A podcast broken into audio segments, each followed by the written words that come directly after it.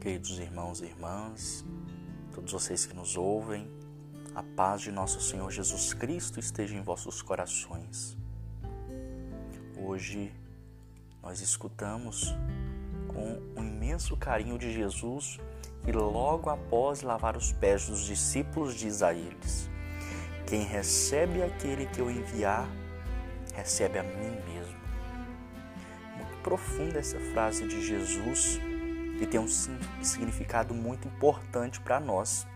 Na verdade, nós devemos nos perguntar como é que nós temos recebido aqueles que vêm em nome de Jesus até as nossas vidas. Certamente, irmãos e irmãs, vocês podem estar pensando: bom, ele está falando dos sacerdotes, ele está falando daqueles que vêm em nome da igreja. Claro, falo também deles, dos padres, nossos padres, todos aqueles que, por seu ministério, têm o dever de levar a palavra de Deus. Mas não digo somente deles, mas digo também a todas as pessoas que trazem a palavra de Deus de um modo ou outro até nós.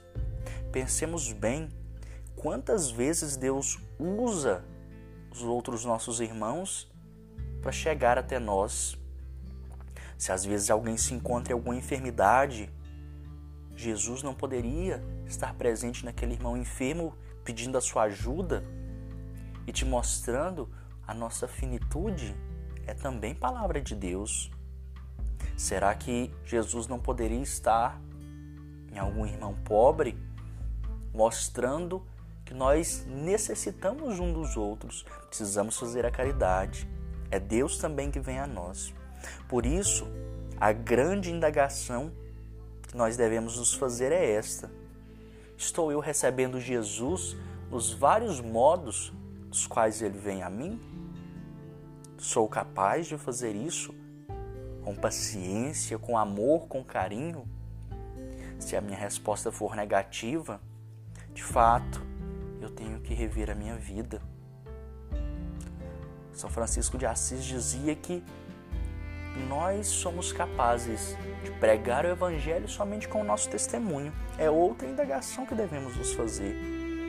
Será que eu estou levando, estou sendo enviado por Deus para levar a Sua palavra, a Sua presença até aqueles que mais necessitam? Que nós possamos meditar em nossos corações essas palavras e que nós possamos estar prontos para levar Deus até aqueles que mais necessitam.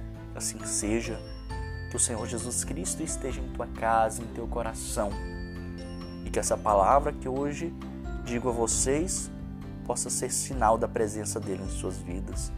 Louvado seja nosso Senhor Jesus Cristo, para sempre seja louvado, que ele vos abençoe em nome do Pai, do Filho e do Espírito Santo. Amém.